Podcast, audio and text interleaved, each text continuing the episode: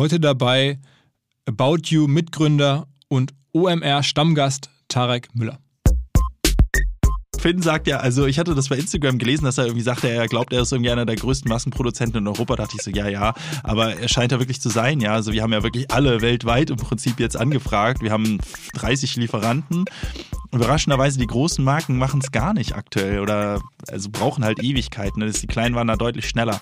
Aber der Kollege Finn, der liefert uns, ich hoffe, ich erzähle jetzt hier keine Geheimnisse, aber da bei dem haben wir Millionen Masken, also mehrere Millionen Masken geordert. okay. Und der kann liefern, der Kollege. Also der, das läuft läuft. Also das ist richtig geil. Unsere eigene Produktion läuft auch richtig heiß. Herzlich willkommen beim OMR Podcast mit Philipp Westermeier.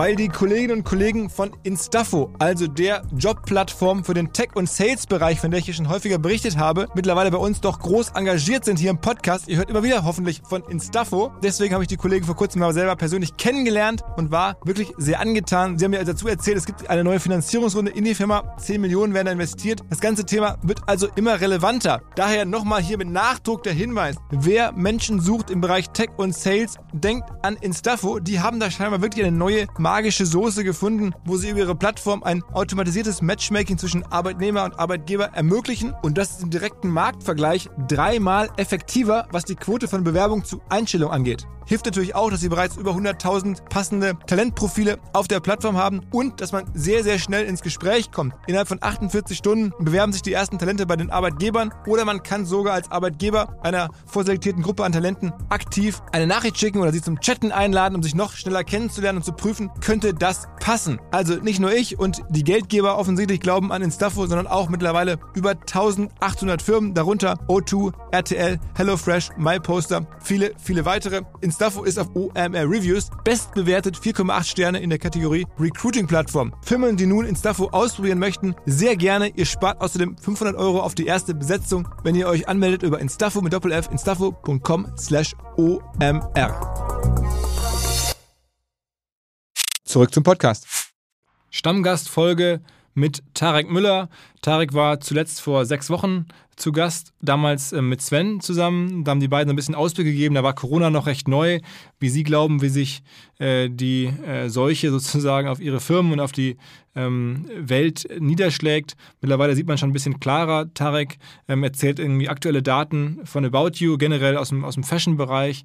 Ähm, echt interessante Einblicke. Und, und ja, schockierende Daten zum Teil, wie als ich habe ich so gedacht. Für ihn aber zum Teil trotzdem sehr positiv. Ähm, wir haben darüber gesprochen, ob es einen Adidas-Effekt gibt. Ähm, wir haben darüber gesprochen, wie About You innerhalb von wenigen Tagen zum größten Maskenhändler, zumindest in Deutschland, geworden ist und dabei ähm, unser alter Freund Finn Kliman möglicherweise zum größten Maskenproduzenten äh, geworden ist. also verschiedenste Sachen. Tarek war auch noch während der Corona-Zeit auf einmal bei Olaf Scholz, äh, wie sich das ergeben hat und warum das war, wird er auch gleich erzählen. Ähm, am Ende haben wir noch ein bisschen über ähm, Deutschland versus USA gesprochen. Das ist dann noch ein bisschen politisch sogar fast entglitten, nee, nicht ganz. Ähm, alles im guten Rahmen. Ähm, ich glaube, es war ein extrem hörenswerter Podcast, mal wieder, äh, weil man so viele Insights bekommt, weil man ein bisschen wirklich die About You Story nachvollziehen kann und ähm, ja, in diesem Sinne direkt rein in den Podcast. Was? Erstmal moin Tarek und wie sieht's aus? Ja, moin. Also Letzte letztes Mal, als wir gesprochen haben, vor sechs Wochen, hatte ich ja gesagt, ich glaube, dass der Markt schon in Summe runtergehen wird, aber dass wir ähm, innerhalb des Textilmarktes an Marktanteilen ähm, gewinnen werden. Genau das ist auch eingetreten. Äh, der Markt ist ziemlich eingebrochen, ähm, so nach dem 9. März ungefähr in Deutschland und dann in anderen Ländern immer so ein paar Tage später oder früher. Äh, da ist der, da ging die Online-Marktnachfrage so um 30 bis 50 Prozent zurück nach Textilien, muss man sagen. Andere Kategorien haben ja eher profitiert. Offline ist ja auf minus 100 Prozent gegangen, also wirklich ähm, echt brutal äh, für den Textilmarkt. Auch unser Umsatz ist die ersten zwei Wochen nach Corona schon merklich runtergegangen. Allerdings haben wir immer noch ein äh, Wachstum gehabt, gehabt gegenüber vorher. Also wir sind immer noch über über 30 Prozent Wachstum gegenüber vorher gewesen, selbst in der absoluten Tiefphase der Marktnachfrage. Und ähm, glücklicherweise konnten wir uns davon relativ schnell erholen. Also schon ab der Woche drei äh, nach Corona, sprich so Mitte, Ende März, waren wir wieder auf 100% Wachstum gegenüber Vorjahr. Das war auch so pre-Corona ungefähr. Und ja, äh, quasi im Hinterkopf haben, dass äh, der Gesamtmarkt ja trotzdem noch extrem runter ist, weil er offline auf minus 100 Prozent war und online äh, dann irgendwann von minus 50 vielleicht so auf minus 20 Prozent gegenüber Vorjahr war, wir um 100 Prozent gewachsen sind äh, in den letzten Wochen äh, oder so 80 bis 100 Prozent äh, ist das, glaube ich, eingetreten, was ich damals auch gesagt hatte, dass ich glaube, wir werden massiv Marktanteile dazu gewinnen und äh, ja, wenn wir die richtigen Maßnahmen einleiten, ähm, dann auch äh, da einigermaßen gut durch die Krise kommen. Äh, und äh, denk, ich denke, das auch passiert. Eigentlich muss man dazu sagen, das ist auch verbunden gewesen jetzt nicht, das gab es nicht geschenkt, sondern da haben wirklich äh, diverse Leute, mich eingeschlossen, irgendwie Nächte durchgearbeitet, über Wochen hinweg, äh, um dann halt eben Gegenmaßnahmen einzuleiten und auch um die Chancen ähm, zu nutzen, die, die so eine Krise hat. Da haben wir sag, auch letztes Mal paar, sag mal ein paar Sachen, die wir dann ganz konkret gemacht haben. Naja, also zum Punkte Chancen beispielsweise, ähm, im, beispielsweise im Bereich Marketing, was wir gesehen haben, ist Outdoor-Radio hat nicht mehr Reichweiten generiert, das heißt, das irgendwie möglichst schnell abstellen. Dann haben wir gesehen, als die Marktnachfrage runtergegangen ist, war so ein bisschen die Frage, wie am äh, Börsenhandel sozusagen, wer sind die schnellsten sozusagen im Abschalten von Marketing, weil du hast extrem hohe Grenzkosten gehabt. Äh, dadurch, dass unser Online-Marketing fast komplett automatisiert ist, haben unsere Systeme wirklich instant reagiert, also in der Nacht quasi schon, wie so ein automatisierter Börsenhandel kann man sagen. Ähm, entscheidender war dann aber, glaube ich, das Hochfahren wieder, als dann wir von minus 50 Prozent auf minus 20 äh, gegangen sind. Das heißt, es im Prinzip ein Wachstum gab, Woche über Woche, sind wir, glaube ich, mit die Ersten gewesen, die dann auch wieder Performance Marketing hochgeschaltet haben. Und da haben wir dann erlebt, dass die Preise aufs Inventar halt extrem niedrig waren. Das ist jetzt nicht mehr der Fall, aber es gab so drei, vier Wochen wirklich eine Zeit, da konntest du dir Traffic einkaufen wie vor zehn Jahren, ja, also extrem günstig. Auf, auf Keywords wie Klamotten. So. Genau, be bezogen auf Google, Facebook, Instagram, Influencer letztendlich durchweg. Alle Kanäle hatten extrem niedrige Preise. Ähm, und genau, Keywords äh, in Google, ähm, Retargeting, Reichweite letztendlich auf, auf Facebook, Instagram und alles Mögliche. Und da, da konnten wir dann, glaube ich, sehr schnell sozusagen früher irgendwie so eine Art Rebound erleben, als das jetzt äh, Markt und auch Wettbewerber ähm, hatten und haben dann auch viel mit Pricing, Campaigning, CRM gearbeitet, haben stark auf Instagram gesetzt und TikTok, weil halt ein mega Usage war auf Instagram. TikTok TV haben wir gesehen, hatte eine erhöhte Usage. Äh, die Preistabellen waren allerdings noch nicht angepasst im März äh, und auch im April eigentlich noch nicht so ganz. Das heißt, man konnte sich TV im Grund, Grunde genommen auch so eine Art Arbitrage machen, indem man äh, kostenlos extra Reichweite bekommen hat, weil die noch nicht verarbeitet waren in den Preistabellen. Äh, und so gab es das jetzt nur mal ein paar Beispiele sozusagen. So gab es eigentlich äh, so drei bis sechs Wochen haben mich irgendwie stark erinnert an meine Anfangszeiten im Online-Marketing, wo ich sehr viel so Arbitragegeschichten gemacht habe, also so kurzfristige Preisschwankungseffekte in der Reichweite eigentlich äh, genutzt habe für ähm, Projekte. Äh, das, das hat mich da sehr stark dran erinnert, diese drei bis sechs Wochen. Aber um das zu nutzen, muss man halt auch dann sehr agil sein, äh, viel automatisiert haben, halt extrem schnell zu reagieren. Mhm. Okay. Ähm, und, und in Summe bist du jetzt der Meinung, also man sieht ja den Zalando-Börsenkurs, der ist ja schon fast wieder auf normal. Also ihr kommt da vom Unternehmenswert her relativ unbeschadet durch, ne? Ja, ähm, wir, also unser, unser Unternehmenswert hängt ja letztendlich sehr stark an den Börsenbewertungen der Peers. Ich glaube, was man schon sagen kann, ist, dass Zalando das auch sehr, sehr smart gemacht hat. Also ich glaube, Zalando war nicht so schnell irgendwie beim Reagieren, hoch und runterfahren letztendlich äh, auf der Kundenansprache und Kundenseite verwundert jetzt auch nicht, die sind auch ein Riesenkonzern, da dauert das alles natürlich ein bisschen länger. Die haben aber die ganze Supplier-Seite extrem smart gemacht, finde ich. Die haben zum Beispiel ihr Connected Retail-Ding gepusht, äh, wo sie jetzt Offline-Läden letztendlich verbinden wollen und Offline-Läden mal platt gesagt wie so eine Art Mini-Warehouse nutzen wollen. Das haben die jetzt halt, die haben die die Gunst der Stunde genutzt, wo die Läden zu sind, das extrem nach vorne gestellt. Das war super smart. Also ich glaube, Zalando hat äh, ähm, viele Dinge sehr, sehr gut gemacht. Ähm, und das wurde auch im Börsenkurs jetzt, glaube ich, in gewisser Weise honoriert. Die sind fast wieder auf ähm, Pre-Corona-Niveau. Äh, andere Peers, muss man eigentlich dazu sagen, äh, sind da noch weit, weitaus drunter. Ja, also Zalando ist da schon eher so Branchen. Primus sozusagen im Vergleich zu Revolve, ASOS, Boohoo. Ähm, ja, gibt noch verschiedenste andere Boost, äh, verschiedene andere Modeplayer auf der Welt sozusagen, die auch börsennotiert sind. Glaubst du, dass generell jetzt dann konjunkturellen Rebound gibt, jetzt wo langsam wieder ein bisschen mehr geht? Also spürst du das, ähm, also jetzt außerhalb von euch, dass, dass Leute wieder Vertrauen haben, auch generell zu shoppen? Also weil, was ich so lesen konnte, zumindest, ich war jetzt länger selber nicht in der Stadt, ist, dass zwar die Geschäfte offen haben, aber es hilft dir auch nichts, wenn da jetzt extrem wenig äh, passiert. Wir haben ja tatsächlich auch sieben Läden. Das ist ja, nicht super ja, genau. signifikant, aber da kann ich es auch ein bisschen ablesen. Da sind wir noch weit unter den Vor-Corona-Zahlen. Also der Gesamtmarkt ist definitiv noch massiv unter vor Corona. Ähm, man muss ja auch immer bedenken, quasi 80 oder 82 Prozent der, äh, Quatsch, 88 Prozent der Textilausgaben in Europa erfolgen offline. Das heißt, wenn offline auf minus 100 Prozent ist und online auf minus 40, dann heißt es minus 40 von 12 und minus 100 von 80. Ja, das heißt, der Gesamtmarkt ist um 90 Prozent mhm. eingebrochen. So, jetzt sind wir offline wahrscheinlich irgendwie nicht mehr bei minus 100, aber immer noch wahrscheinlich bei minus 50 Prozent im Textilmarkt. Ja, das heißt, der Gesamtmarkt ist immer noch äh, massiv ähm, niedrig.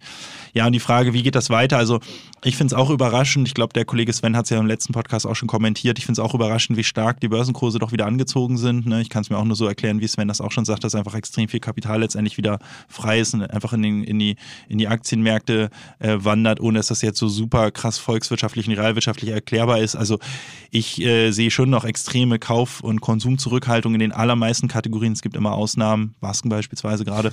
Ähm, Kommen wir dann immer zu. Äh, genau, aber ähm, ja, also das ist schon noch ein heftiges Umfeld. Also gerade für Offliner äh, und auch für natürlich Event und Co. ist das nach wie vor echt richtig herausfordernd. Glaubst du, dass ihr alle Marken äh, sozusagen oder die meisten Marken, die ihr vor der Krise geführt habt, dass, dass die alle am Markt bleiben, weil man dann hat das Gefühl, wenn jetzt die Händler da oder die Online-Händler zumindest da einigermaßen gut durchkommen, wie du es gerade beschreibst, das äh, irgendwen trifft es ja trotzdem brutal hart, was du gerade beschreibst, neben den Offline-Händlern, die sowieso, aber halt auch die Marken selber. Also die sitzen ja jetzt auf Ware, die haben ja kompletten Saisonausfall.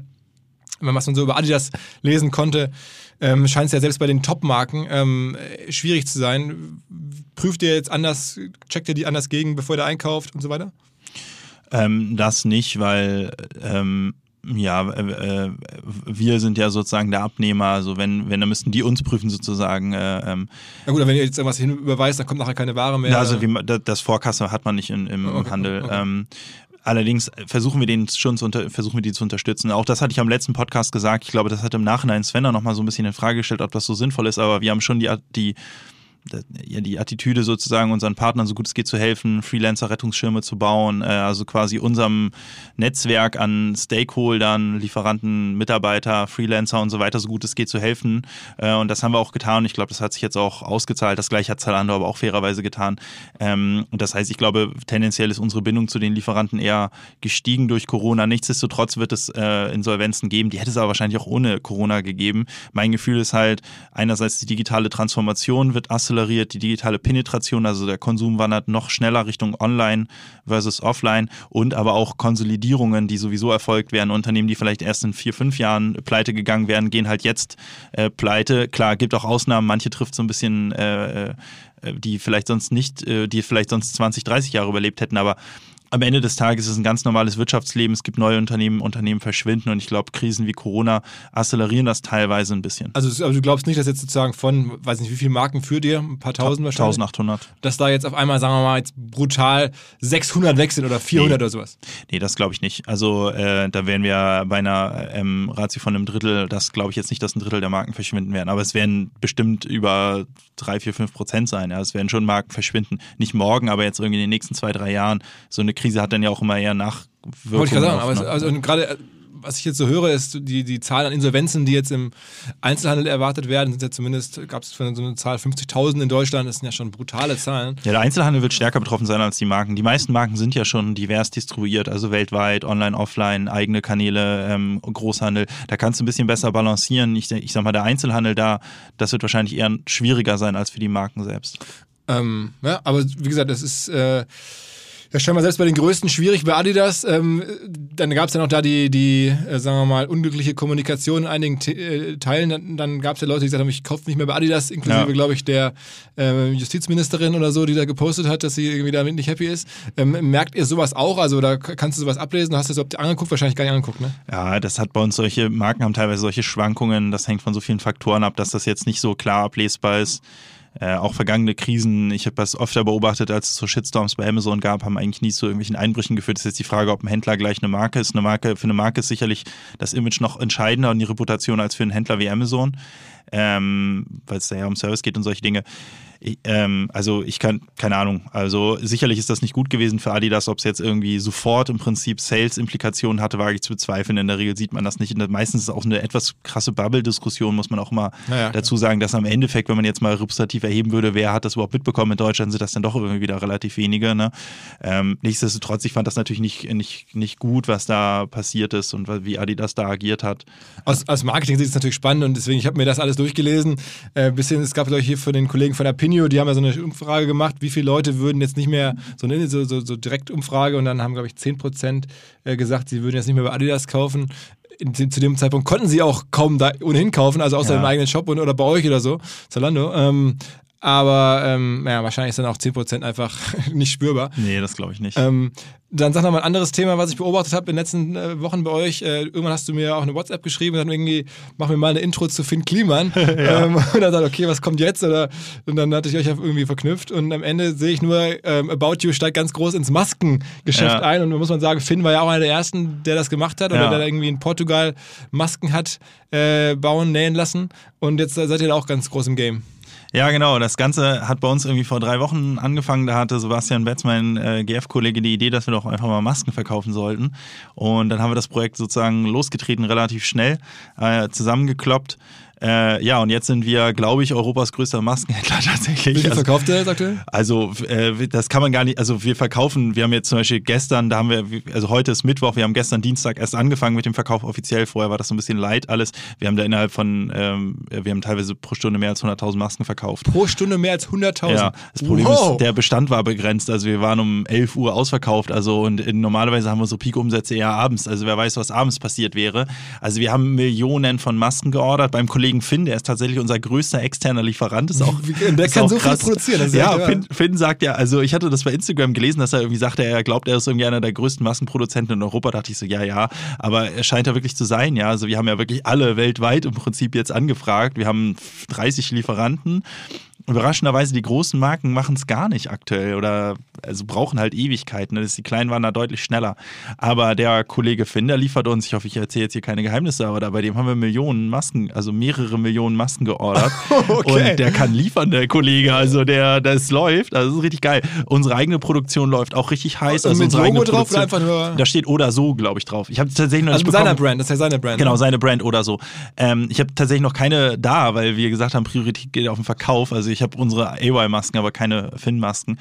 Ähm, aber der liefert, ja. Unsere eigene Produktion, die, lief, die, läuft auch auf Millionen. Also wir sind auf einer ähnlichen Produktionskapazität wie Finn. Aber ansonsten, außer Finn und uns, kenne ich, ich weiß nicht, wie es mit Trigema und Co. aussieht, aber zumindest im Großhandel sind keine Lieferanten verfügbar, die wirklich Hunderttausende oder gar Millionen produzieren können, gerade außer Finn und wir. Das ist schon ganz lustig. Und was, aber ihr macht, ihr verkauft die auch zu, sozusagen ohne Marge für euch, ne? Genau, also das war sozusagen ähm, äh, das, die, also warum haben wir angefangen? Einerseits, weil wir dachten, das wird jetzt kommen, das Thema, da wird es mega Nachfrage geben. Andererseits, weil wir auf Amazon gesehen haben und Ebay teilweise wurden Masken, wirklich einzelne Baumwollstoffmasken für 50 Euro verkauft. Ja, und dann haben wir bei uns in der Produktion nachgefragt, was kostet so eine Scheißmaske eigentlich in der Produktion?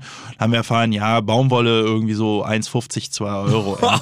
Und das sind halt richtig unnormale Aufschläge. Normalerweise hast du im Handel einen Aufschlag von zweieinhalb, ja. Also kaufst du etwas für zwei ein, verkaufst es zu Faktor zweieinhalb sozusagen an den Endkunden bis drei, dreieinhalb manchmal, vielleicht auch vier, fünf, aber also Faktor irgendwie, was ist ich, ja, ist also alles Faktor über 30, zehn ist halt auf jeden Fall Wucher, ja. Und das war halt, das hat uns halt richtig aufgeregt.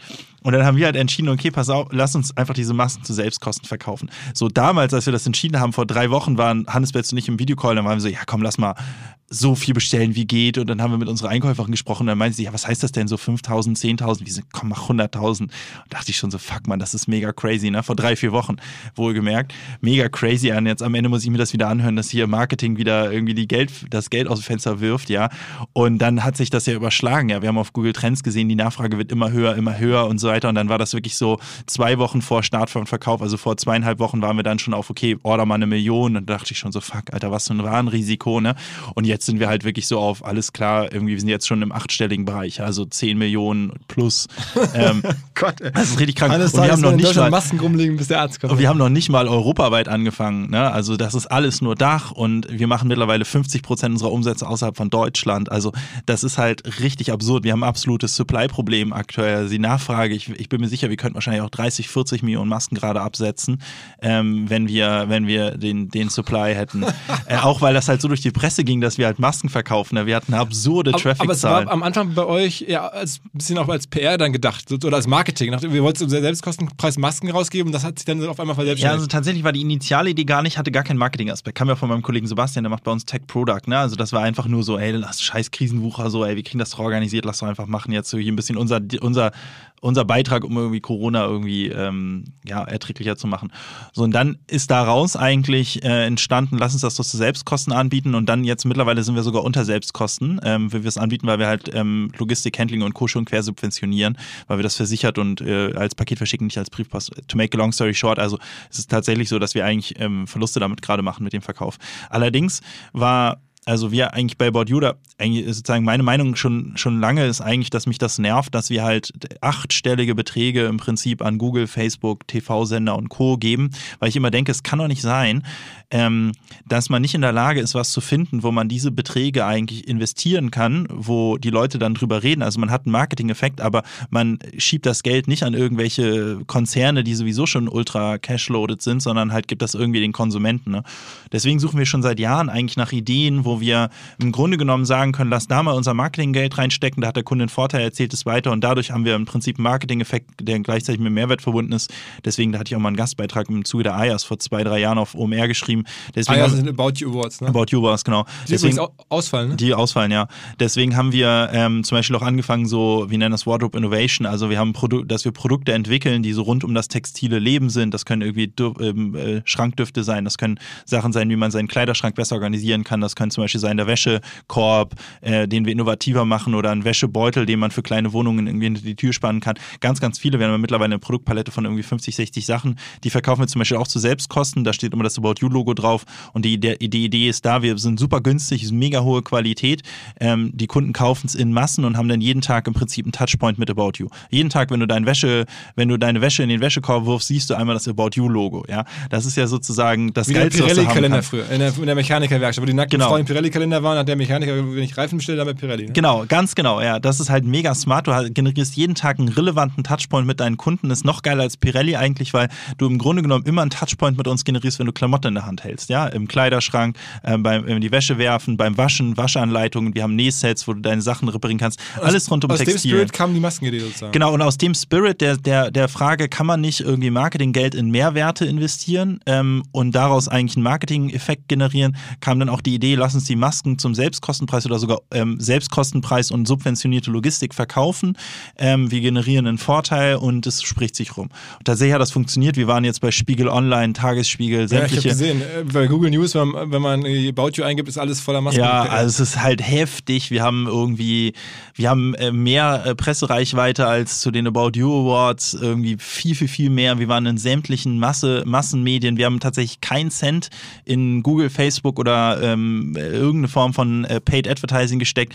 Wir hatten also Dutzende, Tausende Einträge in unseren Newsletter vorab, wo Leute sich informieren wollten. Wir sind morgens um sieben online gegangen. Ich habe dann live zugeguckt. Es ist so unnormal hoch hochgepiekt, der ganze Traffic. Also es hat sich so rumgesprochen, ist so viral gegangen, das Thema.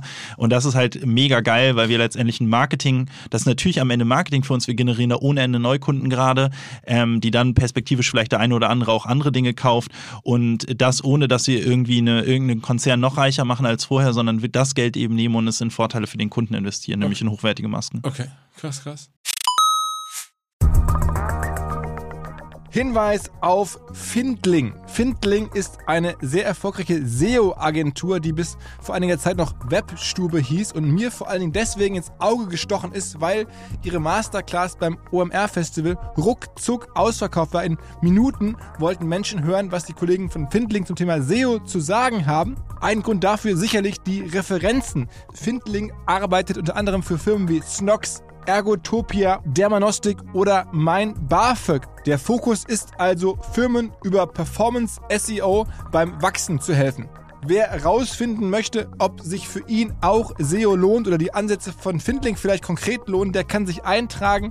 Es gibt keinen Sales Call, sondern eine kostenlose Beratung unter findling.de slash omr, also auf der Landingpage eintragen. Und dann gibt es eine Beratung, wenn es richtig gut läuft, vielleicht von Maurice Marinelli, dem Gründer persönlich.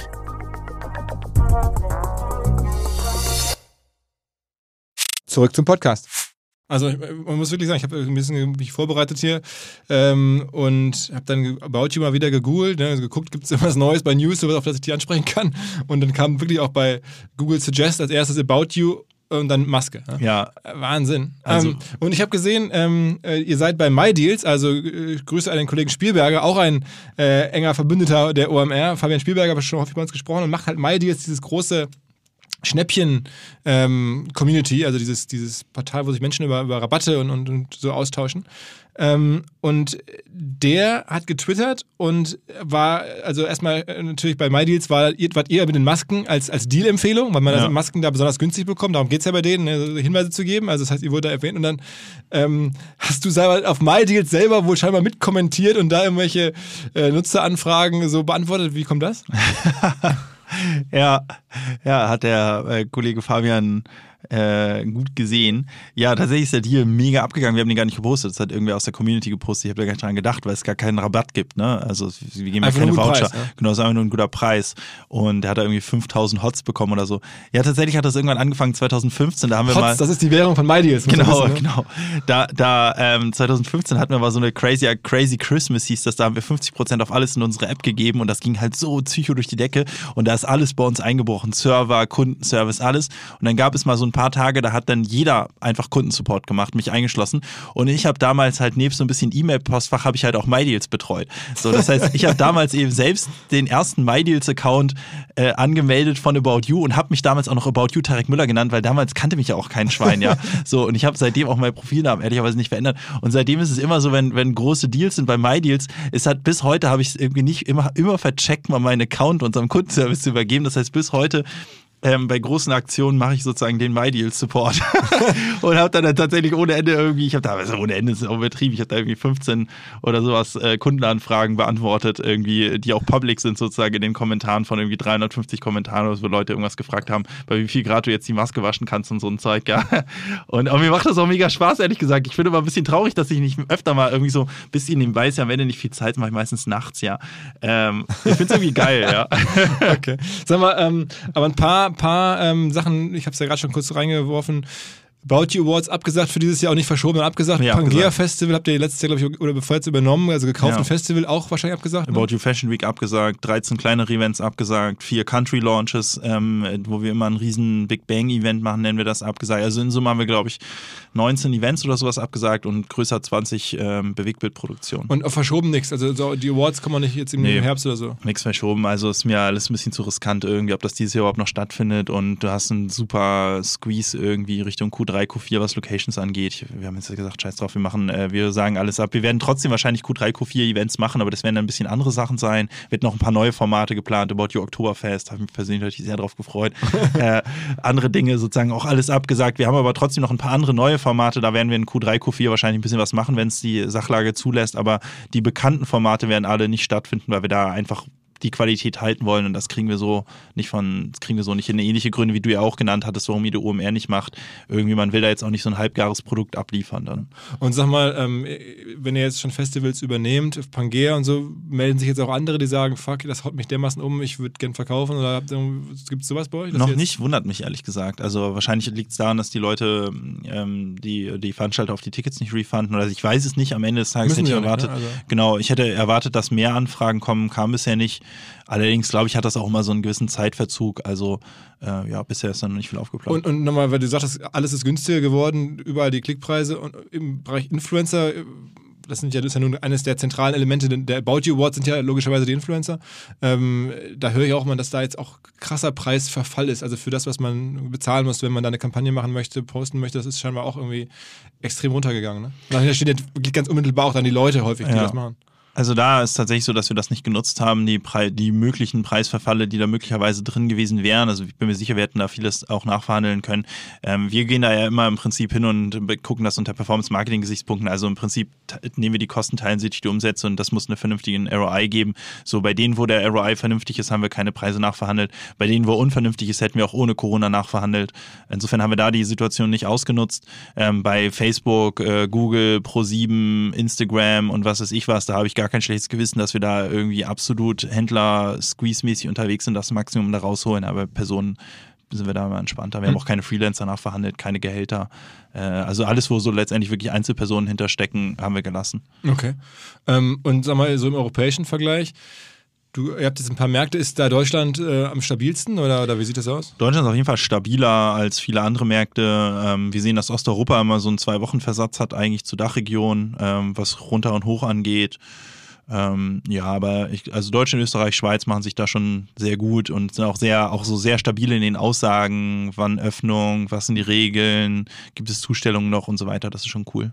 Und beim letzten Mal hattest du gesagt, dass, äh, wir mal, auch ein Risiko ist, dass ihr irgendwelche Fälle habt bei euch in der ähm, im Lager sozusagen, also in, in, in den ganzen Prozessen der Logistik, ähm, aber das ist ausgeblieben, da musst du dir jetzt nichts machen. Genau, zum Glück ausgeblieben, ja, Klopf auf äh, Holz hier. Ähm, wir haben unser Lager in 20 Teams geteilt, wir haben mega viele Maßnahmen ergriffen, aber ähm, zum Glück komplett ausgeblieben. Okay, okay. Oh, ja. Also ich meine, das ist ja eigentlich ganz, ganz, ganz solide Situation, wenn man das so hört. Ja, wie sieht's bei dir aus? Ich habe äh, gehört, ihr arbeitet an was Neuem. Wir sitzen hier gerade im OMR Tonstudio und hier rennen auf jeden Fall eine ganze Menge Mitarbeiter rum, was ja, glaube ich, die letzten Tage nicht so der Fall war. Ne? Was ist bei dir so? Was geht das, bei dir ab? Also das mit den Mitarbeitern ist tatsächlich äh, fast ein bisschen zufällig. Ähm, wir haben gesagt, bei uns ist Homeoffice. Wer ins Büro kommen möchte, kann gerne kommen. Das ist unsere Policy.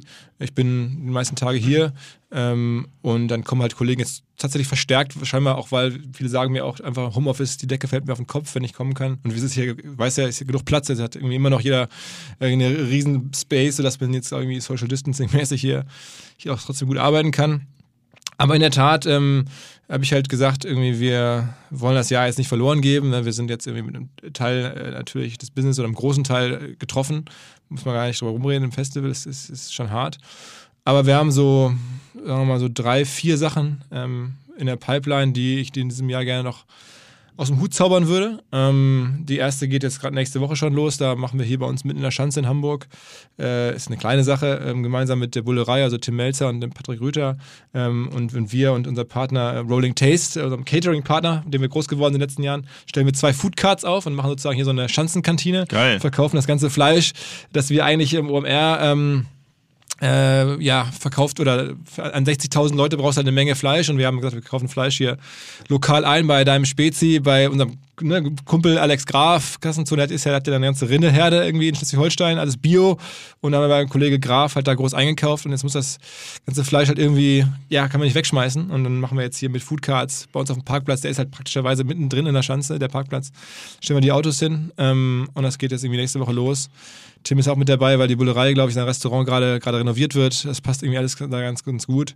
Das ist eine Sache, die ist die kleinste. Das kommt jetzt schnell. Sehr gutes Fleisch. Äh, der Kollege Alex hat mir auch fünf Kilo geschickt vor ein paar Tagen. Ja, genau, hat er mir auch, genau. Und wir, wir haben da ja äh, wirklich tonnenweise gekauft. Äh, in der Annahme, es kämen halt 60.000 Leute und 60.000 Essen an einem einzelnen Mittagstisch in der Schanze hier rauszureichen. Krass. Das wird noch ein anderes Vergnügen. Ja. Aber wir haben eine Menge Kollegen und so, die da motiviert sind. Mal gucken. Das ist eins. Ähm, dann gibt es äh, ja ein, zwei Sachen, die ich jetzt noch nicht final sagen kann. Eine Sache ist, ist sagen wir mal, ein bisschen Hamburg orientiert.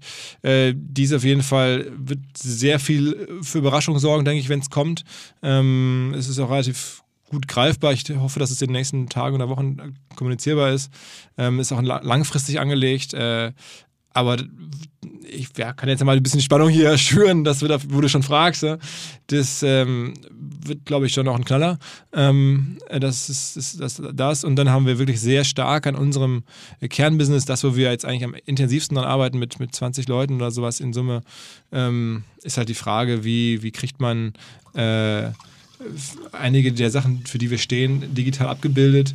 Und ähm, was natürlich bei uns offensichtlich passiert, ist, dass sich Menschen über Software informieren. Das ist ja unsere Messe. Ne? Also ich glaube, viele von den inspirierenden Sachen und von den Learning-Sachen, die kriegen wir über die Podcasts, über, über ähm, Video-Masterclasses und sowas gut abgebildet. Aber diese, dieses Messe-Element ist halt sehr schwer digital abzubilden. Ne? Da gibt es aus meiner Sicht noch keine gute Lösung. Wahrscheinlich gibt es auch keine Lösung für alle Messen pauschal die gleiche, sondern jede Messe muss sich selber überlegen, wie kriege ich es abgebildet. Und bei uns ist halt so, dass ganz, ganz viele unserer Aussteller halt Software ähm, verkaufen und dann haben wir uns gefragt, naja, wie geht denn das digital? Worauf kommt es denn da an? Du kannst jetzt ja da keinen virtuellen Rundgang machen durch eine Messe und dann guckt man dann da virtuell auf irgendwelche äh, Softwarestände. Das, das bringt es ja nicht.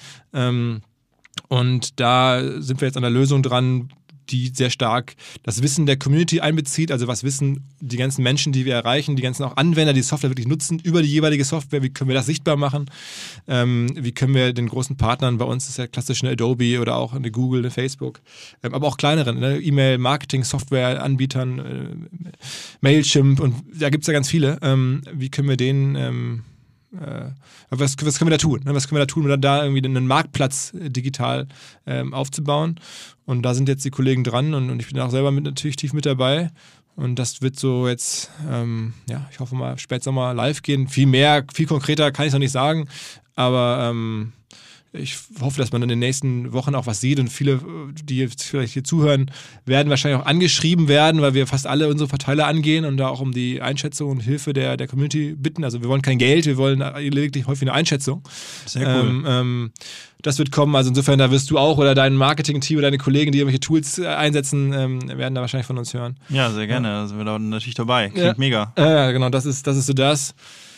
Ähm, da, also das ist so das Paket an Sachen, auch wenn es jetzt ein bisschen weniger konkret ist als bei euch. Wir ähm, waren natürlich äh, im anderen Modus. Wir hätten jetzt eigentlich das Ghost Event und ich hatte auch noch in den letzten Wochen sehr viel damit zu tun, das weiter äh, zu lösen, dass wir es jetzt nicht machen können.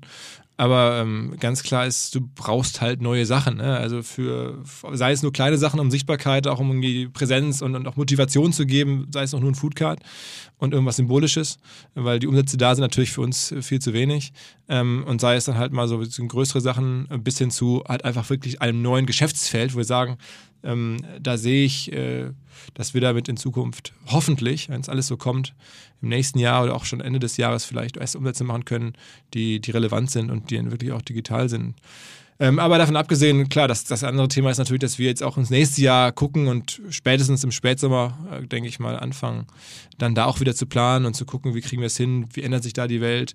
Ähm, äh, ja, das ist so ein bisschen, das sind so ein bisschen unser, unser Kosmos an Themen. Und äh, dann habt ihr ja noch, das ist wahrscheinlich eine kleine Initiative, aber OMR Education äh, gestartet, Absolut, ne, mit dir, wo ja. ihr mich auch angehauen habt. Da habe ich mich sehr drüber gefreut. Da haben wir jetzt ein eigenes Format, Think with Tarek. Äh, ist jetzt die erste Folge auch schon rausgekommen, ähm, wo äh, wir ein bisschen darüber sprechen, wie man die junge Zielgruppe erreicht, irgendwie ähm, welche Kanäle, No-Gos und No-Gos und so weiter. Finde ich auch ein sehr, sehr cooles äh, allgemein Relaunch. André ist ja auch Teil davon und andere. Äh, Finde ich auch sehr cool, diese OMR Education-Ecke. Also danke, danke sozusagen für den indirekten Plug hier. Ne? Sagt man, Plug sagt man im Podcast für den Werbehinweis. Ähm, also, ja, War nicht abgesprochen Nee, vorher. war nicht Das ist mir abgesprochen. gerade eingefallen, noch als weiteres Ding, was ja auch neu ist. Ja. Genau, also wir, wir haben natürlich jetzt, das muss man sowieso sagen, auf den bestehenden äh, Geschäften, die jetzt schon digital sind. Also Podcast-Business sind wir natürlich massiv drauf. Es gibt jetzt auch neue Werbeformen, die wir uns haben einfallen lassen im Podcast-Bereich. Der eine oder andere wird es gehört haben, dass es so eine Art Gespräch vorab ab und zu mal gibt, ähm, die wir machen mit Partnern. Ähm, dass wir also da sehr viel machen, auch neue Podcasts lau- gelauncht haben. Dazu gehört, dass wir unsere gesamte Learning-Plattform OMR Education, die wir schon seit Jahren halt haben mit Studien, mit Reports, noch nochmal richtig in so einem Podcast zusammengefasst haben. OMR Education heißt der und der besteht aus vier einzelnen Elementen. Und das macht es halt nochmal neu. So eins ist halt Think with Tarek.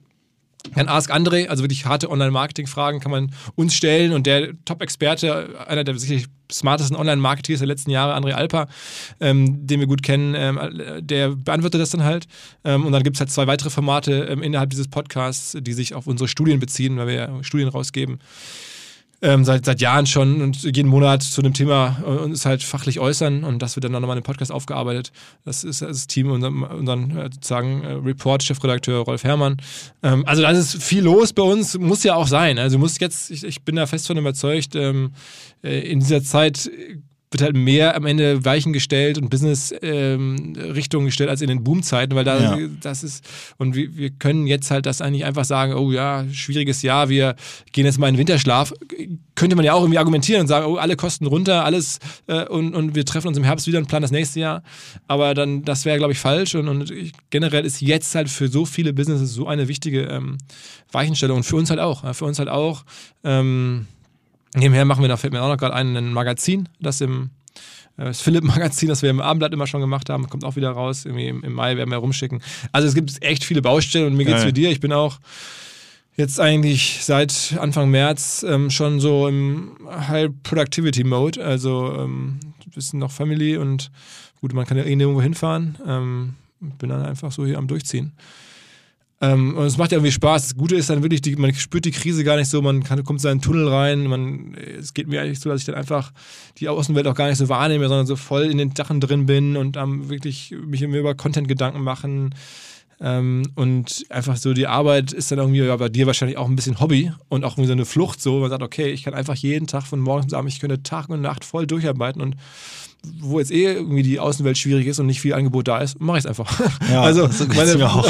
meine Frau ist irgendwie natürlich auch jetzt, äh, ja, dann auch vielleicht die, die, die, die, die, äh, die Ausnahme oder die Family, aber ansonsten ähm, telefoniere ich mit ein paar Leuten, ansonsten arbeite ich. Ne? Was soll man noch machen? Ne? Ähm, Aber es ist cool, finde ich, wie ihr da jetzt äh, nach vorne blickt, irgendwie neue Sachen startet, neue Geschäftsfelder startet, überlegt, wie man Dinge digitalisieren kann, die im Zweifel, selbst wenn die Messe losgehen, ja weiterhin mega komplementär sind zu dem, was ihr macht. ne? also Absolut, ich finde, das ist, ich glaube, das ist sozusagen ein super vorbildlicher ähm, Umgang auch mit so einem harten Rückschlag, wie ihr den hattet. ne? Und ich glaube, das sind genau die Unternehmer und Unternehmen, die in ein paar Jahren halt ultra stark dastehen werden, weil sie halt das, was sie vorher hatten, noch haben. Also dieses OMR-Festival wird es weitergeben, wird wahrscheinlich noch stärker sein, weil andere irgendwie verschwinden werden, aber on top halt irgendwie Dinge gebaut haben, die vielleicht sogar noch signifikanter irgendwann werden könnten, als äh, ähm, das, was vorher existierte und auf die man aber sonst nicht angestoßen hätte, weil man so ein bisschen in so einer Art.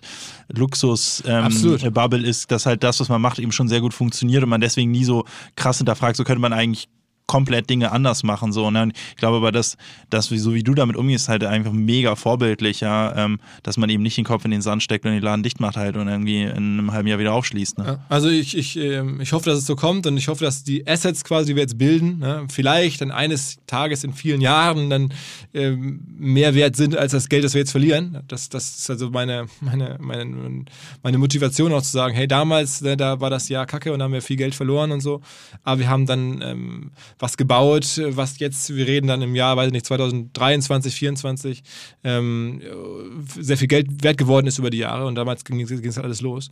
So kann man es ja argumentieren und ich glaube, das ist so ein bisschen das, was, was du auch gerade sagst. Aber eine Frage, die ich Sag dann mal, ein- eine Frage, die ich nochmal ganz kurz in den Kontext stellen wollte, weil ich muss sie ja nicht beantworten, wenn du es nicht möchtest, aber also Kurzarbeit habt ihr ja, glaube ich, äh, gehe ich mal davon aus, einfach in Anspruch genommen, ne? ja, das ja. alles andere wäre irgendwie fahrlässig. nicht für aber- alle, ne? aber für viele. Ja, ähm, habt ihr eigentlich euch mal KfW-Kredite und so ein Zeug angeguckt? Also diese die äh, Staatshilfen, die es so gibt? Ja, also es gibt ja, glaube ich, drei Elemente, ne? die, die ähm, ja, dieses, wie sagt man da, diese, diese, diese schnelle, schnelle Hilfe. Ne? Ähm, Soforthilfen, ne? Für Soforthilfe. Solo-Selbstständige, ja. Genau, das, das ähm, äh, haben wir auch bekommen, muss man Mhm. sagen. Es ging auch schnell. Das ist ähm, äh, dennoch eine Summe, die natürlich bei einer Firma mit, mit über 100 Leuten jetzt ähm, sehr nett ist und, und auch hilfreich Mhm. ist, aber natürlich äh, nicht viel verändert. Das ging mega schnell, ne? Ich kenne auch ein, zwei, drei Leute, die sind eigentlich Freelancer, die haben das beantragt, eine Woche später war und keine Bestätigungsmail, gar nichts, eine Woche später war Geld auf dem Also, Konto. das Also ist ja, richtig krass. also da muss man auch sagen, ich glaube, es ist, äh, ist auch von der, von der Austarierung her unterschiedlich. Also meine Mutter zum Beispiel, ich habe ja dieses Video gemacht, ne, hast du wahrscheinlich gesehen, da mit ihrem Ja. Laden, ähm, die hat dann äh, für einen Laden, äh, ich glaube 9000 Euro bekommen. Ja. Äh, Das ist für sie super. Die macht einen Jahresumsatz, glaube ich, im Gesamtjahr,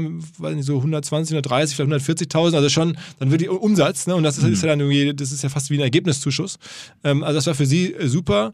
Ähm, bei uns ist es halt so, wir haben jetzt, ich glaube, das Doppelte oder das Dreifache bekommen. Wir machen aber halt irgendwie den paar hundertfachen Umsatz. Ne? Das heißt, dann ist das nicht im selben Verhältnis. Wobei ich auch verstehe, dass man jetzt Firmen, die wie wir jetzt irgendwie 15, 20 Millionen Umsatz machen äh, oder noch mehr sollten, jetzt nicht entsprechend äh, dann Millionen geben kann. Das, wie soll das gehen? Ähm, aber ähm, also für, ich glaube, gerade für Solo und für kleines Geschäft hat es gut funktioniert. Für Firmen in unserer Größenordnung ähm, ist es, natürlich ist man da dankbar, aber man muss einfach sagen, das ist wirtschaftlich ähm, nicht so äh, Ja. äh, relevant wie jetzt für meine Mutter, äh, als Beispiel mal. Ja. Aber sag mal, ähm, das wollte ich dich eh fragen, weil das ist ja auch Und KfW-Kredite? KfW-Kredite. Ähm, Also sie hatten ja drei Mechanismen, also den Soforthilfemechanismus, den kenne ich auch, ich kenne Freelancer, die haben auch zweieinhalb bekommen, fünf, neun Mhm. und ich glaube irgendwas nicht, 27 oder so, das waren ja die Stufen. Ne? Dann gibt es ja noch KfW-Kredite, glaube ich, als äh, Möglichkeit und was war jetzt das dritte, was du im Kopf hattest? ähm, Kurzarbeit. Achso, ja, genau. Ja. Also Kurzarbeit Ja, auf jeden ja, Fall, das ist ja, ja. auch ein, ein super Instrument. Müssen wir jetzt irgendwie gucken, ähm, dass wir es jeden Monat prüfen. Und Mhm. wir, wir haben da jetzt. Ähm, Ging auch erstaunlich schnell, finde ich. auch ne? schnell. Also, ja, also, äh, also kann, kann man wirklich nicht. Ist echt super. Kann man also, nicht meckern. Also Hamburg- ich habe ich hab hier den Kollegen Olaf Scholz getroffen vor ein paar Wochen, da haben auch nochmal gesagt, boah, ich finde es echt also cool, dass halt so ein Tanker wie Deutschland dann doch irgendwie in der Lage ist, gewisse Dinge, ich man kann vielleicht möglicherweise Dinge kritisieren, will ich gar nicht in Frage stellen, aber solche Dinge dann doch echt schnell eigentlich Ja. und recht unbürokratisch irgendwie auf die Beine zu stellen, fand ich. Ne? Kurzarbeit ging schnell rausgehauen, konnte man schnell beantragen, hat man schnell genehmigt bekommen, relativ Ma- einfacher Mechanismus. Ganz überschaubar. Wir haben diese sieben Läden ja, also das zum okay. Beispiel. Ne? Ähm, ähm, aber ich habe ja auch ein paar Beteiligungen, die das auch beantragt haben und die Soforthilfen auch super Ja, ja. schnell. Ne? KfW, da habe ich jetzt auch, kenne ich auch zwei Fälle, die das beantragt haben. Das ging auch mega schnell, also über die Hausbank. Ja. Das ist bei uns ein bisschen langsamer. Da waren wir am Prozess relativ spät dran. Das haben wir uns erst relativ spät drum kümmern können, bei allen anderen Sachen, die so anliefen. Und da ist jetzt der Prozess ein bisschen langsamerer. Und ähm, da äh, ja, ähm, sind wir noch mittendrin. Ähm, das, das, aber äh, gibt es ja auch verschiedene dann wieder Wahloptionen innerhalb dieser ähm, Kreditmöglichkeiten, welchen braucht man dann da? Das, das muss man sich schon sehr genau auch angucken, weil der kommt natürlich auch mit aller Arten von Einschränkungen, Ja. äh, vollkommen zu Recht. Und muss vor allem auch zurückgezahlt Muss werden und so. zurückgezahlt Muss man werden. sich auch überlegen, wie viel man überhaupt aufnimmt. Ne? Ja. Genau, muss man sich, also das ist, der ist jetzt auch, auch verzinst, jetzt nicht sehr hoch verzinst, aber du hast dann natürlich dann den, Kredit, den du vor dir herschiebst ähm, und also werden wir mit arbeiten äh, müssen und äh, aber äh, ist jetzt noch nicht, dann haben wir noch nicht auf dem Konto und, und wie gesagt, dadurch äh, aufgrund der Struktur, wie es bei uns halt passiert ist, ist Cash jetzt äh, bis äh, jetzt machbar gewesen. Das ist dann, aber das ist bei uns eher ein langfristiges Thema, weil das nächste Festival ist jetzt in weiter Ferne. Ne? Ja. Ähm, insofern war das jetzt nicht so die oberste Timing-Prio. Ähm, Aber auch ein gutes Instrument, finde ich. Also da, wo, da, wo ich gesehen hatte, dass Firmen es beantragt haben, ging es schnell, war unkompliziert. Allerdings muss man auch sagen, dass viele Firmen darauf natürlich auch kein, also wir als About haben jetzt keinen Kaffeekredit oder sowas, auch keine Soforthilfe natürlich in Anspruch genommen. Ähm, aber wie gesagt, Beteiligung oder Bekannte von mir haben es gemacht. Und da war ich auch ähm, positiv angetan, doch wie un, verhältnismäßig unkompliziert es dann doch ging, da, da, dafür, dass es ein Kredit oft in hohen Summen ist. Ne? Also jetzt nicht irgendwie so Adidas 3 Milliarden Style, aber trotzdem verhältnismäßig hohe Summen, die normalerweise länger brauchen ne? und guter Prozess auf jeden Fall. Überraschende Zahl hätte ich so nicht erwartet, aber es soll wohl tatsächlich stimmen, dass für 70 Prozent der Arbeitnehmerinnen und Arbeitnehmer, dass deren Führungskräfte für deren mentales Wohlbefinden genauso wichtig sind wie die Lebenspartnerinnen und Lebenspartner. Also wenn man arbeitet, in 70 Prozent der Fälle ist der Chef, die Chefin genauso entscheidend, wie wohl man sich fühlt mental, wie der Partner, die Partnerin. Das finde ich schon krass und deswegen gibt es immer mehr Lösungen genau dafür. Und eine, die wir bei OMR hier intern nutzen, die heißt Open Up, die 1 zu 1 Gespräche ermöglicht für Mitarbeitende, die Gruppengespräche ermöglicht mit Psychologen, Live-Workshops, Masterclasses, die einfach hilft, die Firma mental gesund zu halten, die Tools zur Verfügung stellt für Führungskräfte, um ein sicheres Arbeitsumfeld zu schaffen und die am Ende Teams in die Lage versetzt, besser mit den mentalen Herausforderungen des Arbeitsalltags klarzukommen, was am Ende natürlich dann auch die Produktivität einer Firma und die Zufriedenheit der Menschen darin steigert, ganz klar. Wer jetzt also sagt, was ist dieses Open Up? Wir setzen es bei OMR selber ein. Wer das kennenlernen möchte, der findet alle Informationen unter openup.de slash Unternehmen oder in den Shownotes dieses Podcasts. Zurück zum Podcast. Sind denn viele deiner Startups, also du hast ja auch einen, so ein Angel, äh, äh, Business Angel Portfolio, ähm, ist da viel an der Wand oder wie sieht's da aus? Nee, ähm, eigentlich nichts an der Wand. Ähm, natürlich alle so irgendwelche Schwierigkeiten. Also E-Tribes als wahrscheinlich größte Beteiligung von mir, äh, beziehungsweise Alex Nils und mir, ähm, Unternehmensberatung auch mit achtstelligen Umsätzen, also echt schon recht groß für eine Unternehmensberatung. Die haben natürlich schon die Auswirkungen gespürt, im Positiven wie ne Negativen. Es kamen neue Kunden dazu, Projekte wurden on hold gesetzt. Aber die waren vorher auch schon hochprofitabel und die kommen da gut durch so eine Krise durch, de- würde ich sagen. Ja, alle anderen Beteiligten, ich halte jetzt nicht schrecklich viele, sind da auch alle vernünftig eigentlich durchgekommen. Ja. Ja. Aber teilweise auch mit KfW-Krediten und Kurzarbeit und Soforthilfen. Also die drei Mechanismen, die du genannt hattest, die haben die Unternehmen, die wirklich stark davon betroffen sind, auch in Anspruch genommen. Das finde ich dann auch okay, wenn man das macht. Also ich glaube, man kann sich darüber streiten, ob jetzt generell solche Hilfen irgendwie jetzt so mega sinnvoll sind oder nicht und für wen. Aber ich meine, wenn sie dann eben da sind, dann äh, äh, kann man sie, denke ich, auch nutzen, wenn man auch berechtigt irgendwie davon betroffen ist. Ähm, ja, insofern fand ich das irgendwie in Ordnung. Ich glaube, da ist jetzt keine, sind keine riesen Ausfälle in meinem Portfolio. Wie, wie kam es eigentlich zum Treffen mit Olaf Scholz, weil du das gerade so nebenher erzählt hast? Ähm, mit dem habe ich, ich habe Olaf Scholz getroffen vor ein paar Monaten schon in Hamburg bei so einem Event und da hatten wir kurz gesprochen, weil er hatte mich gefragt, ich kenne ihn schon aus seiner Zeit als Hamburger Bürgermeister, auch schon auf der Co-Talks und so weiter. Ähm, und da hatte er mich gefragt, irgendwie zwecks Thema Mitarbeiterbeteiligung. Ich glaube, er weiß, dass ich jetzt jemand bin. Ich bin nicht so ein Lobbyist oder so und irgendwie bin auch oft irgendwie eher so, sehe das alles so ein bisschen kritisch, dann teilweise auch so irgendwie, hier will jetzt nicht irgendwie, also ich sehe auch manche Dinge, die Sven Schmidt im letzten Podcast gesagt hat, sehr kritisch und auch teilweise einfach übertrieben beschrieben oder sehe ich auch teilweise anders, aber auch teilweise, also viele Dinge finde ich eben auch sehr richtig sozusagen, bin da auch eher pro irgendwie äh, äh, sozusagen, ähm, ne, es gibt halt wirtschaftliche Zyklen und im, in Zeiten von Abschwung ist es auch gerechtfertigt, dass reiche Leute halt ein bisschen weniger reich werden und man muss jetzt nicht irgendwie reiche Leute schützen, so, ähm, im Gegensatz zu Arbeitnehmern und so weiter. Ich will das jetzt gar nicht alles wieder ausführen, aber ich glaube, er, er weiß, dass ich jemand bin, der irgendwie das recht ausgeglichen sieht und da jetzt nicht irgendwie immer auf der Seite der, des äh, Turbokapitalismus steht und ähm, er hatte mich dann gefragt, wie ich eigentlich zu Thema Mitarbeiterbeteiligung stehe, weil das ja gerade stark diskutiert wird, irgendwie ähm, äh, die Mechanismen in Deutschland, wie man Mitarbeiter am eigenen Unternehmen beteiligen kann und auch wie das versteuert wird. Und er weiß, glaube ich, auch, oder äh, denke ich mal, dass wir bei About You ein Mitarbeiterbeteiligungsprogramm auch haben. Und genau, da haben wir uns ein bisschen unterhalten, haben dann aber relativ schnell gemerkt, das ist ein bisschen schwierig. Da waren nämlich noch ganz viele Leute und haben hier Spiegel-Chefredakteur und was weiß ich. Da ist dann, glaube ich, auch mal ein bisschen eingeschränkt in dem, was er so sagen kann. Ähm, und äh, dann hat mir gesagt, komm, lass einfach irgendwann treffen. Und dann war ich jetzt vor ein paar Wochen, ich glaube, es auch schon vier, fünf Wochen oder sowas, bin ich nach Berlin geheizt mit Maske ins Bundesfinanzministerium. War auch ganz witzig. Kam da rein, die auch so, ich auch irgendwie einfach checken, mich vernünftig anzuziehen morgens. Oh Und oh nach Corona, ja, ich dachte, ich war schon stolz, dass ich keine Jogginghose mehr anhabe, ja. Das, das erste Mal seit vier Wochen so, dass ich ohne Jogginghose raus bin, auch vergessen, mich zu rasieren. also ein bisschen verloddert aus so. Und dann auch beim Eingang dachte ich auch so, okay, was ist jetzt los so, ne? Ist der Tourist. Okay, okay, okay. Äh, genau, und dann hatte ich, eine, hatte ich eine Stunde mit ihm gesprochen. Ja. Das ist ja schon ganz geil. Das, also das ist ja schon ja. wirklich im wahrsten Sinne des Wortes Top-Level ähm, so ja, Input ne? am Ende, wenn man sich mit ja, Finanzminister irgendwie austauschen kann über solche Themen. Wahnsinn, ne? Ja, ist auch echt ein zugänglicher, sehr smarter Typ, finde ich. Also ich bin ja allgemein, ich glaube, das hätte ich auch schon an einer oder anderen Stelle gesagt, dass ich äh, grundsätzlich irgendwie viel von den deutschen Politikern halte. In dem Sinne, dass ich jetzt vielleicht manchmal glaube, die sind vielleicht nicht mal die unbedingt die allerkompetentesten. Olaf Scholz ausgenommen, den finde ich schon sehr kompetent.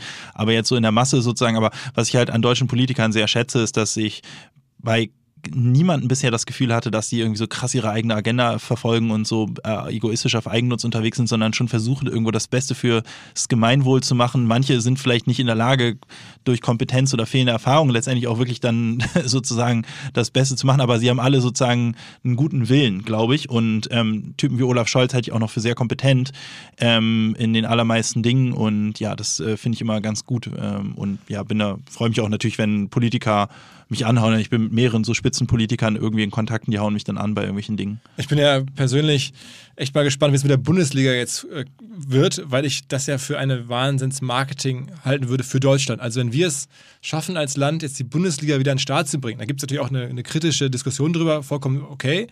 Aber mal jetzt international geguckt, wenn wir das erste Land sind, das das wieder aufmachen kann und dass das dann auch funktioniert ähm, und da das, ne, der Sport sozusagen auf dem Niveau weitergeht, das ist ein, ein Branding, wirklich, das holt, weiß nicht, 20 Jahre Made in Germany wieder auf, glaube ich, weil halt alle sagen, krass, ey, die Deutschen, die haben das gut reagiert, die haben das voll im Griff hier, die machen ihren Sport wieder. Das ist natürlich signalsetzend im positiven Sinne und das zeigt, dass es halt hier sowas geht. Also das hatte der, ähm, der Kollege Watzke da von Dortmund auch schon mal so in einem Interview gesagt und ich muss sagen, das sehe ich wirklich auch so, weil wenn man sich so die amerikanischen Portale durchliest und ich bin folge auf Twitter so einigen so Sportjournalisten oder so Sportbusiness-Journalisten und ich glaube, das ist wirklich nicht zu unterschätzen, was das für eine Signalwirkung hätte, ähm, wenn wir das jetzt gut hinbekommen, wo ja auch darüber diskutiert wird.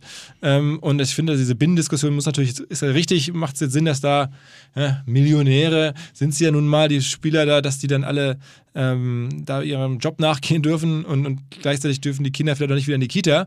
Äh, das ist, finde ich, eine, eine, eine, sinnvolle Diskussion. Ähm, aber gleichzeitig ist es halt, wenn das käme und wenn das dann auch klappen würde, äh, fände ich das äh, für das Land und natürlich auch ein bisschen die Politik, wie sie das so gemanagt hat, schon echt ganz gut gemacht, muss man sagen. Wow. Ich habe dazu keine Meinung. Du bist ja auch kein Fußball. Nee, ich bin nicht so der Fußball. Mir ist das relativ Also, dass man ins Stadion gehen kann, das merkst du wahrscheinlich gar nicht. Ja, ich war ja ein paar Mal am Millantor, das ist schon ganz witzig, aber ich bin so ein Entertainment-Fußball-Fan, weil ich bin so ein, so ein, äh, so ein, so ein, so ein Sensationsfußball-Fan. Ja, zur WM werde ich Fan oder wenn ich im Millantor bin, werde ich kurz irgendwie für anderthalb Stunden Fan und dann ist mir wieder alles egal danach. Ja, ich kann das nicht einschätzen mit dem Fußball. Ähm, ich fände es aber natürlich irgendwie sinnvoll, wenn Deutschland es irgendwie schafft, am Ende irgendwo aus der Krise auch irgendwo so ihre Chancen zu nutzen, ja, und da jetzt irgendwie vernünftig durchzumanövrieren. Und ich glaube, es ist, ja, ähm, bisher eigentlich, glaube ich, sind wir als Deutschland da ganz gut. Irgendwie durchgekommen im Vergleich zu anderen Ländern. Es gibt immer ein paar, die es besser gemacht haben, aber es gibt da auch sau viel, die es schlechter gemacht haben, ist so mein Eindruck. Absolut. Also das, ja, ich glaube jetzt diese, diese, diese Wiederöffnung, die wird jetzt noch äh, der, der, große Test, ne? das muss man jetzt auch noch lösen. Dann darf es halt keine krassen Rückfälle geben. Ich glaube, so einen zweiten Shutdown ähm, das würde sehr problematisch und dann wird es auch, glaube ich, so viel, sagen wir mal, wirtschaftliche Substanz weghauen, ja. dass dann wahrscheinlich äh, Effekte kommen, wäre mein Gefühl, politischer Art, wo man sagt, okay, das ist dann nicht mehr zu überschauen, wenn so viele Leute auf einmal wirklich arbeitslos werden oder, oder irgendwie ja. in, in, in, wirtschaftliche Schwierigkeiten kommen. Ähm, und mal, mal schauen. Also das ist noch nicht ausgestanden, aber bislang finde ich es zumindest äh, auch. Ähm, ja, also es gibt ja genug Kritik äh, an verschiedensten Sachen, auch mit den Masken und so, äh, sowas, aber ich finde eigentlich auch, wenn man so guckt, irgendwie USA ist jetzt natürlich irgendwie schon echt verrückt, dass da dann jemand ja. über die, die reichsten Leute der Welt werden am Ende regiert von jemandem. Das haben sie sich irgendwie selber eingebrockt. Also ist echt der, der Wahnsinn. regiert von jemandem, der vorgeschlagen hat, Desinfektionsmittel äh, ja, ja. sich zu spritzen. Ja, ist auch also wirklich der Hammer. Wenn ich mir, oh, da muss ich auch echt sagen, ja, ähm, weiß aber jetzt Kollege Sven Schmidt wahrscheinlich eine komplett andere Meinung. Aber als ich da vor dem Fernseher saß und diese Ansprache von Merkel gesehen habe, da dachte ich so, oh mein Gott, ich bin so froh, dass wir sie haben und nicht so einen verrückten Psychopathen wie Trump, ey.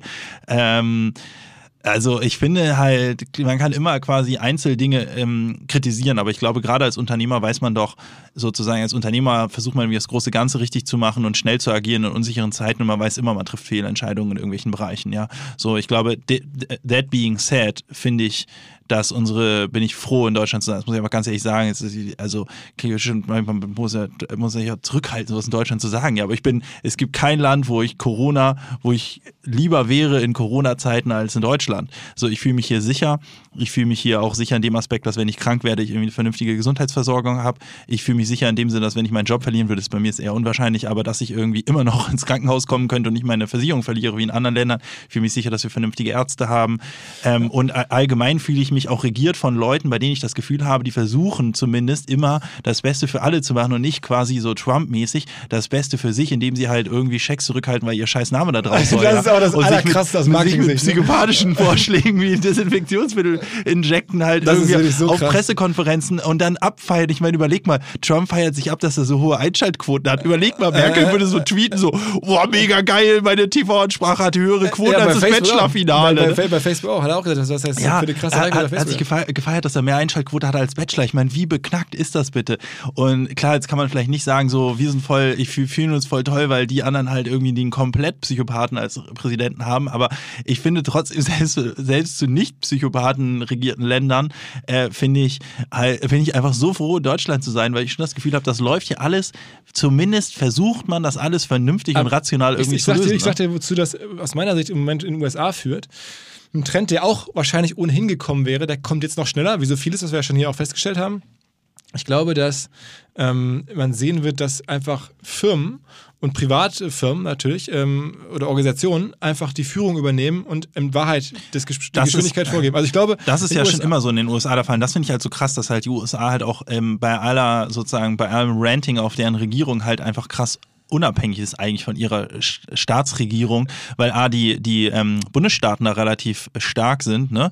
Ähm, und halt vor allem die Unternehmen halt krass viel machen. Also, ne? ist also wahrscheinlich ist mittlerweile Amazon systemrelevanter als ganz, ganz viele staatliche Organe. Ja. Und da kann dann irgendwie der Jeff Bezos im Zweifel sagen, das und das liefern wir jetzt aus oder nicht oder kann darüber halt viel mehr Lenkung äh, vornehmen oder jetzt irgendwie auch, wenn man sich guckt, wie die Sportligen in den USA, gucke ich mir immer genauer an, äh, so agieren. Da sind da so die Commissioner von den Ligen im Ende auch eine Art Politiker. Also sind sie sowieso, aber auch halt irgendwie eine ganz starke Lenkungsfunktion, was in Deutschland noch eher so Staat und Politik ist, ist dann da alles wirklich ähm, freie Wirtschaft, die am Ende die Geschicke des Landes mehr leitet und ähm, das war schon immer so, sagst du, aber ich glaube, es wird noch stärker. Also am Ende ja. ähm, gibt es jetzt ja auch so neue äh, Projekte, die da gerade, ähm, vor allem die halt von Milliardären dann wiederum angetrieben werden, aber das führt am Ende dazu, glaube ich, dass irgendwann das Land halt komplett gesteuert wird von, von Privatleuten und nicht mehr von, ja. von öffentlichen Personen. Also kann man gut und schlecht finden. Es sorgt zumindest dafür, dass wir, wenn wir die zweite Amtszeit von Trump bekommen, dass die vielleicht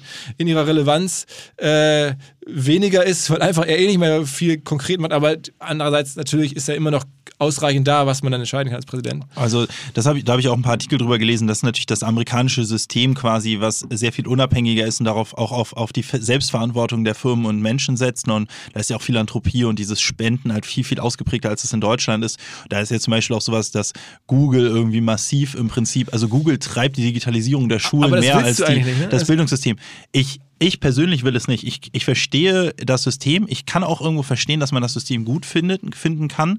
Nämlich dieses sozusagen extrem selbstbestimmte, äh, jeder ist auf sich selbst gestellte System und klar, dann verrecken da halt irgendwelche Leute, weil sie irgendwie keine Arbeitslosenhilfe bekommen und keine Gesundheitsvorsorge und so. Ja, aber dann sind die ja selbst schuld, weil jeder hat ja die gleiche Chance und so weiter. Das ist so ein bisschen die amerikanische Attitüde. Ich persönlich muss sagen, ich finde das nicht, äh, ich, ich fühle mich in einem System, wie wir es in Deutschland haben, wohler, wo man nicht sagt, man ist irgendwo darauf angewiesen, auf den Goodwill von so so ein paar Milliardären, auch wenn er auf jeden Fall stattfindet und auch wenn ich mal sagen würde, dass ich glaube, die meisten Milliardäre schon nicht unterstellen würde, dass, also schon unterstellen würde, wie so ein Bill Gates oder so, dass er schon ernsthaft versucht, irgendwie was Gutes zu machen. Trotzdem irgendwie missfällt mir dieses System ja. zu sagen, wir sind da irgendwie abhängig und ich finde das deutsche sozialwirtschaftliche System in Summe auch hier wieder alles mögliche, was man anders machen könnte. Ich wäre auch mal irgendwie in die das, Politik das gehen, weil mich übrigens, vieles nervt. Das, das kommt übrigens auch bei Schulen, finde ich. Ist, also das, das, wahrscheinlich Schulen. Ähm, in Deutschland wurde ja lange gesagt, so Universitäten hier, ja, ist alles irgendwie nicht so geil wie in den USA. Ähm, aber ich glaube, auch das wird sich in Zukunft möglicherweise drehen, dass man sagt, okay, diese amerikanischen Mega-Luxusschuhe, was so krass teuer ist und wo du dann irgendwie am Ende vielleicht nur, wenn man jetzt, jetzt sieht man ja, was, was man da wirklich bekommt für das ganze Geld, bekommst du dann jetzt aktuell irgendwelche Zoom-Calls, ähm, wo sich dann wahrscheinlich jetzt noch mehr Leute als früher fragen, ey, ich zahle, ich verschulde mich hier, um dieses Studium aufzunehmen. Ähm, und dann hänge ich in irgendwelchen Zoom-Calls drin. Das, das, kann doch gar nicht wahr sein, was da, was da jetzt abgebucht wird. Also am Ende wird da irgendwie dein, dein, dein Abschluss dann noch zwar noch zertifiziert, aber der eigentliche Wert, den du da bezahlst, ist echt mega low. Und das in Deutschland halt irgendwie auch besser von der Struktur her. Also vielleicht kommen dann da jetzt in der Situation, wo wir ja vor Corona waren, dass, dass wir in einigen Bereichen echt nicht so gut dastanden, auch so mit digital und das, wo man sagt, oh, geht die Zukunft da wirklich in unsere Richtung? Vielleicht geht sie zumindest in Teilbereichen wieder in unsere Richtung, äh, weil sie in genug anderen Richtungen, ne, Digitalplattformen äh, ist ja schwierig genug. Ja, da da gibt es wenig. Also die, die, Frage ist halt sozusagen, die Frage ist ja immer so, was, was für eine Art von Richtung meint man jetzt? Ne? Weil ich glaube halt sozusagen, was, woran ich traurigerweise nicht glaube, glaube, ist, dass Europa jetzt wirtschaftlich mega stark danach der Krise dastehen wird. Ne? Weil also letztendlich glaube ich schon, dass sozusagen das amerikanische System der Freiheit und sagen wir, des absoluten Turbokapitalismus ohne einer sozialen Sicherung und nicht dieses sozusagen, das deutsche Bildungssystem, nehmen wir das mal als Beispiel, hat ja den Anspruch für alle irgendwie halbwegs gut zu sein. Das amerikanische hat halt Exzellenz sozusagen an der Spitze, aber dann auch völlige Scheiße im Prinzip in der Mitte und äh, hinten. Ja, das ist ja das deutsche System eher immer so aufs Gemeinwohl ausgelegt. Ne? So was aber per se immer dazu führt, dass wir jetzt nicht so die allerbesten großen Spitzen haben, wie das diese Elite-Unis im Prinzip haben, mal dahingestellt, ob das jetzt preislich gerechtfertigt ist oder nicht. Ich glaube, das deutsche System wird leider auch nicht in Corona im Prinzip dazu führen, dass wir wirtschaftlich danach irgendwie mega geil dastehen. Ich finde aber halt schon lange sozusagen, dass halt irgendwie ähm, Bruttoinlandsproduktwachstum und wirtschaftliches Wachstum halt eben auch nicht die Maxime sein sollte, wo man sagt, äh, wenn man sich jetzt fragt, geht das in die richtige Richtung oder nicht, die Frage ja auch, woran macht man Richtung überhaupt fest, ne? So, sollte, würde ich persönlich Richtung nie einzig am Bruttoinlandsprodukt festmachen, weil es immer im Prinzip das Gesamtkapital, die gesamtwirtschaftliche Leistung widerspiegelt. In Amerika allerdings irgendwie, die am Ende bei ganz wenigen ankommt mit einer riesen Arm-Reichschere und die dafür sorgt, dass aus meiner Sicht eben trotzdem der, sag ich mal, der Median der Leistung, die ähm, oder das Median, äh, der, der Median-Wohlstand und auch das, das Median sozusagen ja, Lebensgefühl der Menschen halt irgendwie scheiße ist, ja. Und äh, da finde ich halt ein deutsches System irgendwo schon äh, besser. Und ich glaube, traurigerweise ist jetzt Europa und Deutschland nicht irgendwie unfassbar viel besser dastehen wird, aber ich glaube in vielen Aspekten irgendwie, das meine ich auch mit so äh, äh sozusagen, warum ich mich wohlfühle in Deutschland zu sein in Corona-Zeiten, ist halt dieses Gefühl von, ja, irgendwie so, es gibt ein paar, die sind natürlich mega am Arsch jetzt durch Corona und so weiter, aber so die Summe der Menschen in der, so ist irgendwie, kommt da, also heult wirklich auch First World Problem mäßig rum irgendwie, dass sie jetzt irgendwie langweilig sind, gelangweilt sind zu Hause, aber im Prinzip sozusagen werden hier vernünftig durch diese Krise manövriert, ne?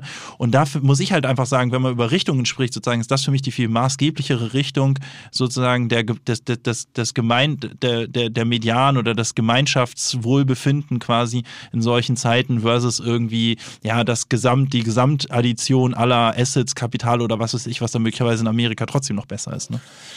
Na gut, also, ähm, lange Reise, wir sind irgendwie jetzt, äh, wir waren schon fast durch und dann sind wir noch in einer äh, Deutschland-USA-Diskussion gelandet. Ähm, sehr politisch geworden, un ungewohnt, also ist, ist mir auch nicht so viel passiert. Aber ähm, äh, hilft ja nichts, war trotzdem ein gutes Gespräch. Ähm, ähm, ja, lass mal sagen. Da, noch, wenn ich noch kurz eine, eine Sache hinzufügen dürfte, sozusagen ähm, zu dieser Diskussion jetzt von gerade, auch wenn wir jetzt überziehen. Aber was ich aber schon irgendwie gut fände, wäre, wenn, wenn wir was aus Amerika übernehmen, dann schon, dass irgendwie Unternehmen versuchen, auch in Krisen zum bisschen Verantwortung zu übernehmen. Ich glaube, wir sollten nie ein System bauen, wo wir darauf angewiesen sind. Aber was wir zum Beispiel nur mal ein bisschen Anstoß zu geben, was ich zum Beispiel mitbekommen habe, ist, viele Schulen äh, in Deutschland machen jetzt ähm, auch Zoom-Unterricht so und viele Schüler haben keine Laptops. Fast jede Firma hat irgendwelche alten Laptops, die eigentlich nur in der Ecke rumliegen und irgendwie bald weggeworfen werden. Ich finde das zum Beispiel so ein Zeitpunkt, wo man einfach irgendwie ein paar Leute anhauen kann. Jeder kennt im Umkreis irgendeine Lehrerin oder einen Lehrer sozusagen und alte Laptops spenden irgendwie, dass die dann halt an Schüler gehen, die keine zu Hause haben. Ne? Ich finde halt sozusagen, es gibt so Dinge, wo man auch als Unternehmen irgendwo Verantwortung übernehmen kann, die einen faktisch fast nichts kosten sozusagen. Gibt es da irgendwie ein konkretes Beispiel, was man machen kann? Naja, also ich, ich habe zum Beispiel einfach, also wir haben jetzt einfach unsere ganzen alten ausrangierten Laptops an so ein paar Schulen verteilt, weil wir einerseits ein paar Mitarbeiter Ach, haben. Aber direkt die, irgendwie ohne, Lehrer, ohne Ja, ohne großen Hackmack einfach gefragt, so gibt uns, also hey, wir haben hier irgendwie äh, 50 Laptops übrig sozusagen, die würden wir sowieso nicht mehr verwenden, weil die sind zu alt und für unsere irgendwie Programmierer oder sowas, ne? So, und dann haben wir die einfach direkt an die Schüler geschickt oder teilweise an die Schulen, die verteilen es. Wir haben Mus Masken irgendwie ohne Ende an Tafel und Hanseatic Help verteilt. Wir haben Masken an Schulen, ähm, geben wir jetzt gerade, ja, das ist jetzt gerade ein aktuelles Thema mit den Masken, aber da haben wir einfach genug, das tut uns nicht weder jetzt irgendwie mal 100.000, 200.000 Masken abzuzwacken, ja.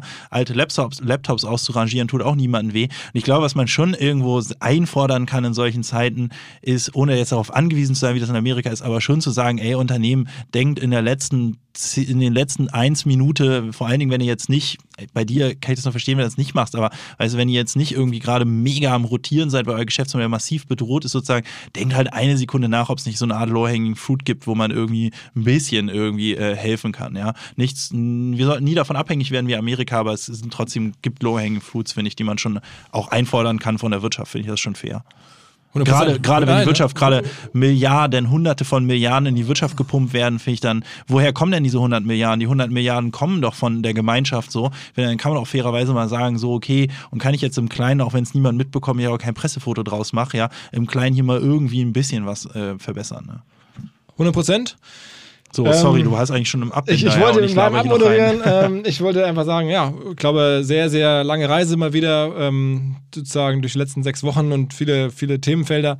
Ähm, ja, aber total interessant zu hören, was da bei euch passiert, äh, was du für Marketing-Effekte siehst und bis hin zu ähm, dem Weltgeschehen. Äh, danke, dass du da warst und bis spätestens, weiß ich nicht, vier, fünf, sechs Wochen. Wir müssen dann wieder irgendwann texten und dann sprechen wir uns wahrscheinlich so Anfang Juni. Ja, danke, Juni für die, danke für die Einladung. Ich bin sehr gespannt, wenn du das publizieren kannst, was ihr da gerade äh, äh, vorhabt an dem Projekt. Ja, ja, das, das dauert noch ein bisschen, aber ein paar Sachen kommen jetzt so in den nächsten Wochen, denke ich mal, raus. Cool, danke sehr. Alles klar, tschüss, tschüss. Ciao.